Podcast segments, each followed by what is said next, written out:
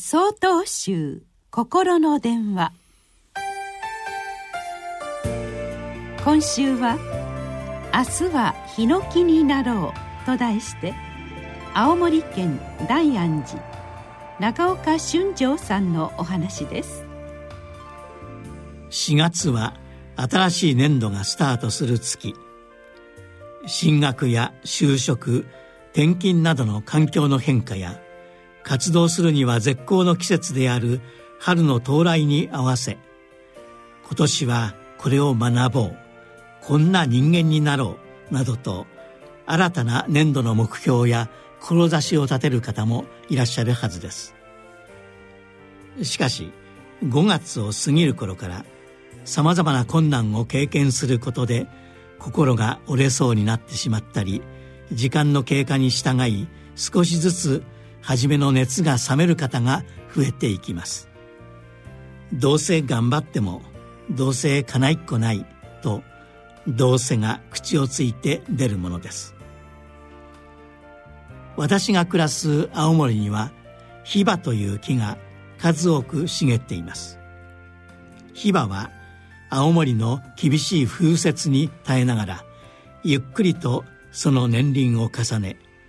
その成長のスピードは杉よりもはるかに遅く約3倍もかかります。そんなヒバの別名はヒノキアスナロその葉がヒノキに似ており明日はヒノキになろうと考えている木であるとされたのが名前の由来であると言われています。ヒバは決してヒノキにはなれませんが腐らず逆境に耐え粘り強くその身体を天に伸ばしていきます。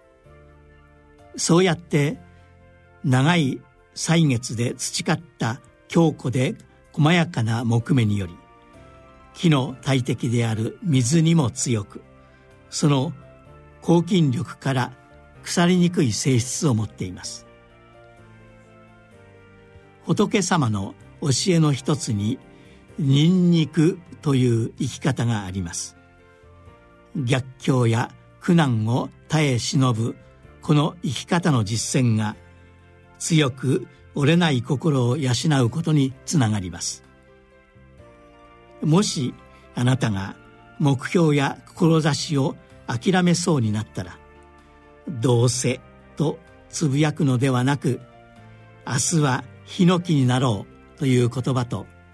青森の厳しい自然の中でけなげに育つヒバを思い出してください。